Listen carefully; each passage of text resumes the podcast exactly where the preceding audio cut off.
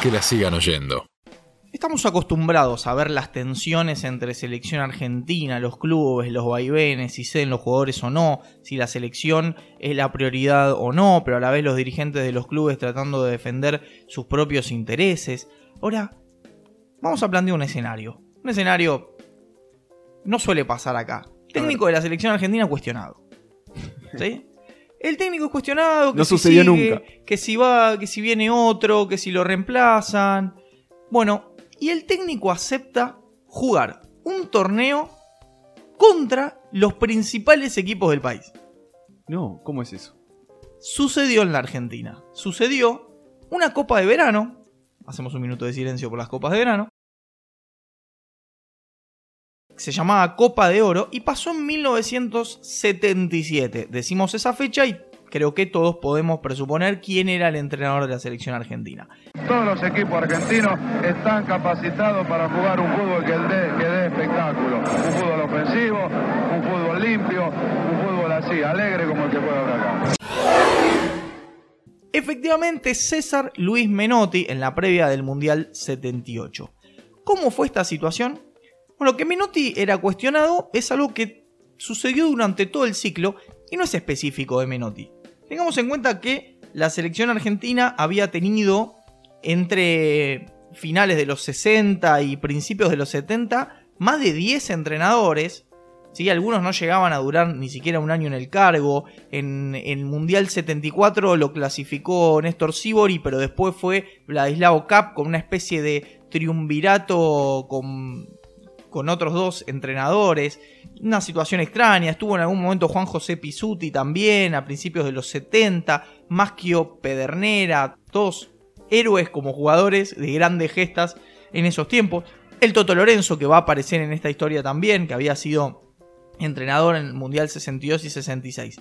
Bueno, Menotti era cuestionado, como todos ellos en algún momento pasó.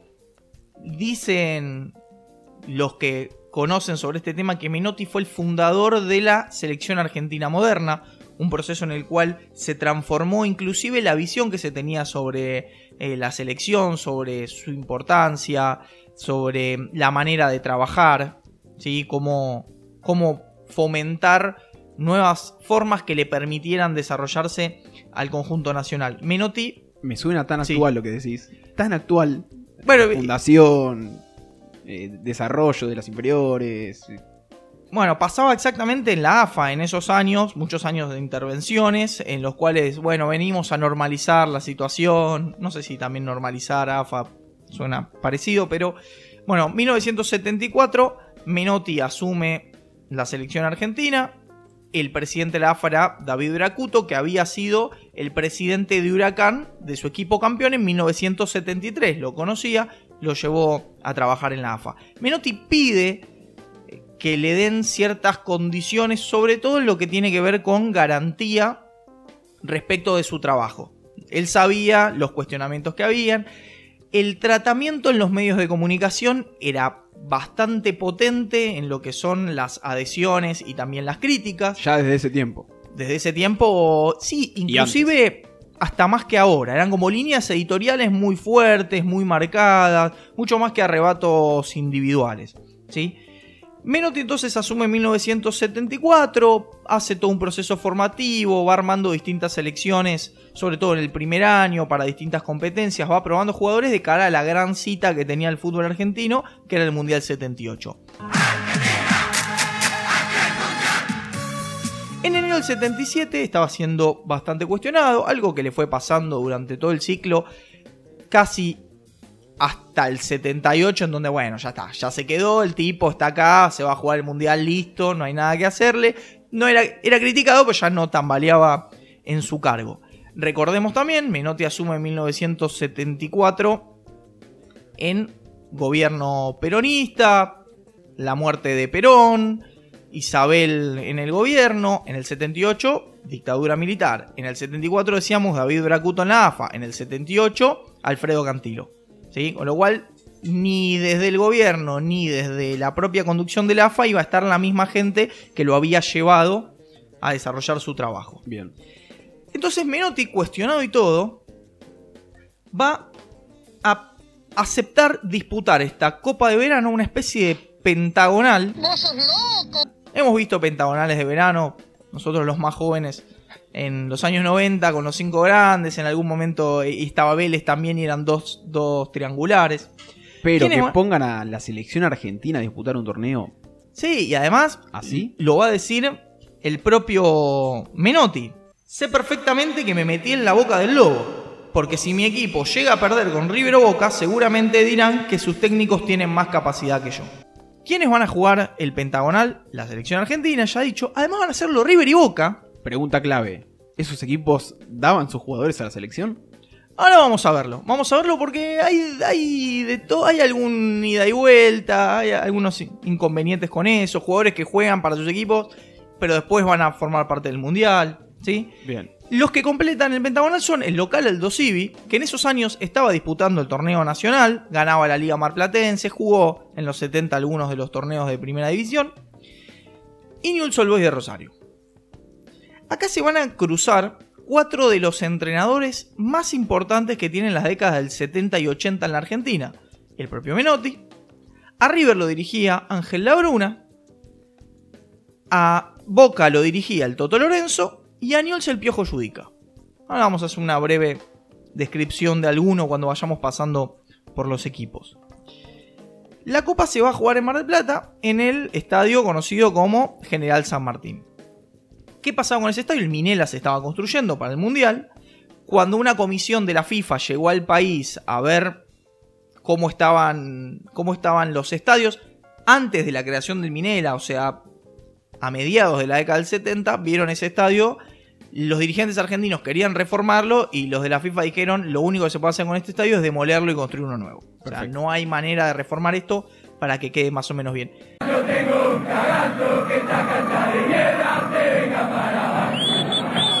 Va a haber algún inconveniente también en este pentagonal. Se va a iniciar a mediados de enero de 1977 y lo van a abrir River y Newell's, que empataron 1 a 1. Tres futuros campeones del mundo fueron titulares en ese partido. Por un lado, el Tolo Gallego, ¿sí? juega con la camiseta de Newell's. El Pato Filiol, que si nosotros analizamos el ciclo de Menotti, el arquero que más forma parte de ese proceso previo al Mundial no es Filiol, que finalmente va a ser el titular, sino Gatti. Gatti que Mira. finalmente en- por problemas en la rodilla, ya en el final de su carrera, no va a formar parte del Mundial. Y si el Pato que en algún momento se amiga con Menotti, River en algún momento no los quiso ceder, tanto a Filiol como eh, a otros jugadores como JJ López. Filiol después va a formar parte del Mundial. Ese amistoso o ese torneo jugó con la camiseta de River. Y el otro va a ser Ortiz. El Tolo a los pocos días se suma al conjunto nacional, o sea, juega ese torneo con dos camisetas. Primero con la de Newell's y después con la de la selección argentina. El debut del equipo argentino es el domingo 30 de enero, precisamente contra Newell's. ¿Qué pasó? Duró 27 minutos. No, Porque hubo un problema en el estadio con la iluminación. no me O sea, digas. la gente de la FIFA algo de razón tenía. Mamá, cortaste toda la luz. ¿Cuándo se va a jugar? Al día siguiente. Al día siguiente se termina ese partido. Gallego juega para la selección. Sí, lo decíamos recién.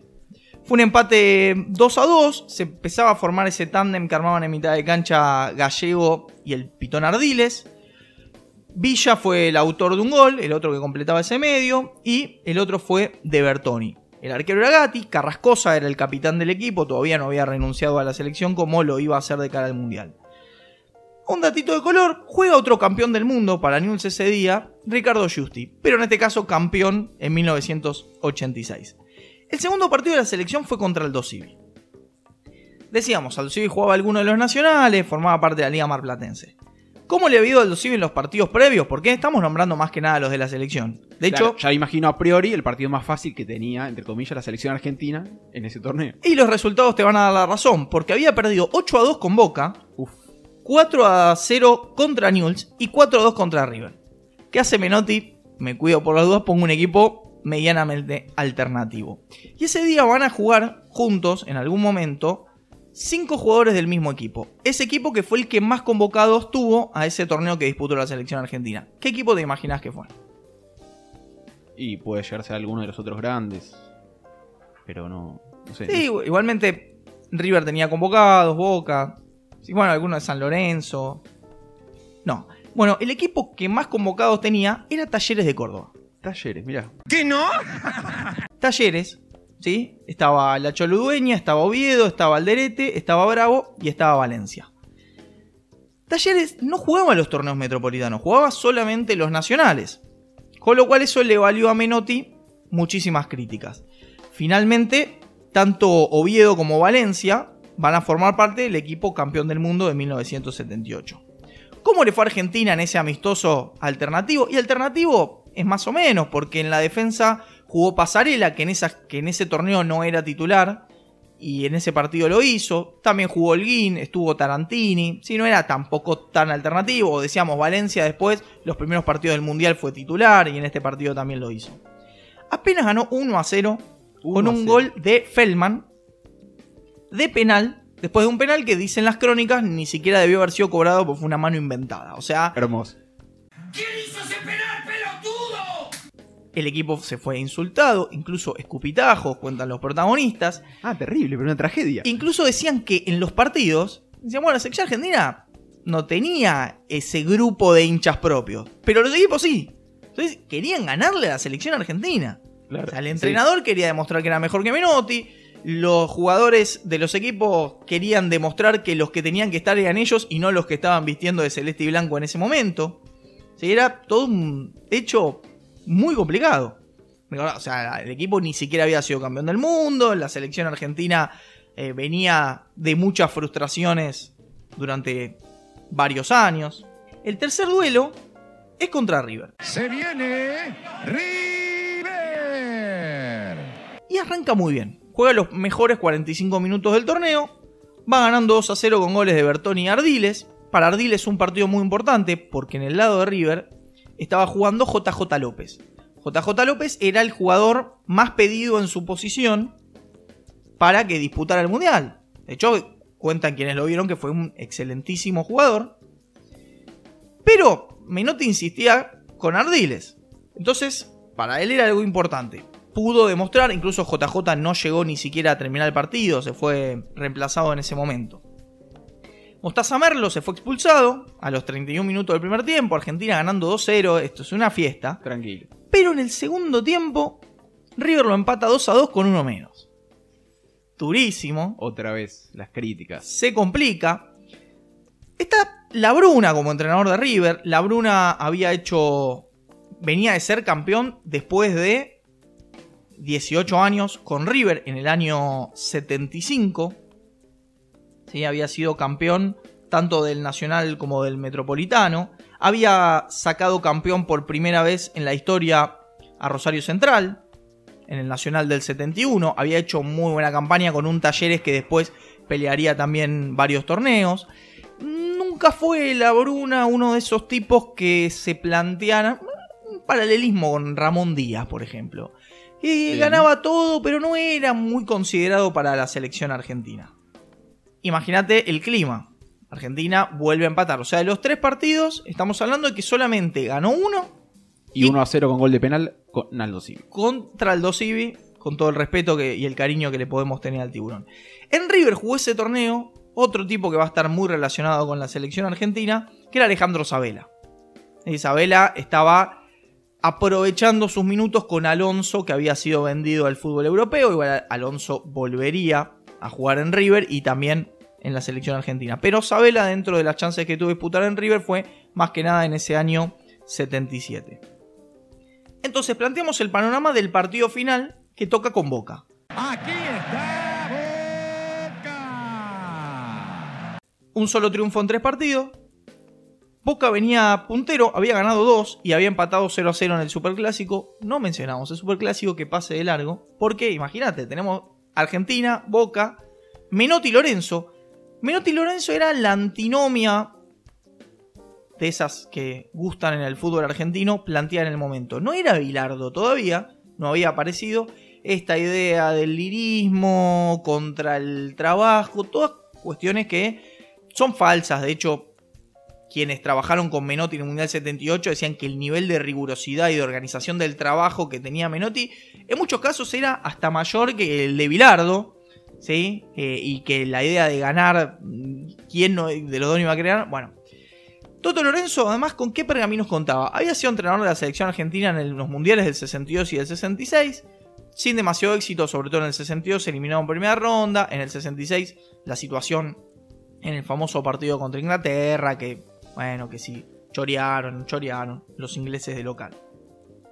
Pero además, venía de ser campeón de Metro y Nacional del año 76, un entrenador que también había sido campeón de Metro y Nacional con San Lorenzo en el 72, y que en 1974 va a disputar la final de la hoy Champions, Copa de Campeones entonces, con el Atlético Madrid. Y que se da una situación, acá metemos un off-topic gigante, una situación muy interesante para un entrenador que supuestamente es tan metódico, tan en la búsqueda de la victoria de la mejor manera posible. Bueno, están jugando la final de la Champions, Atlético Madrid contra Bayern Múnich, empatan 0 a 0, van a tiempo extra, gol de Luis Aragonés, y se da esto en el final. Esto lo dice el propio Lorenzo. No me hagan acordar. Lo que hizo Reina, el arquero no tiene perdón. Nos pusimos 1 a 0 a 7 segundos del final.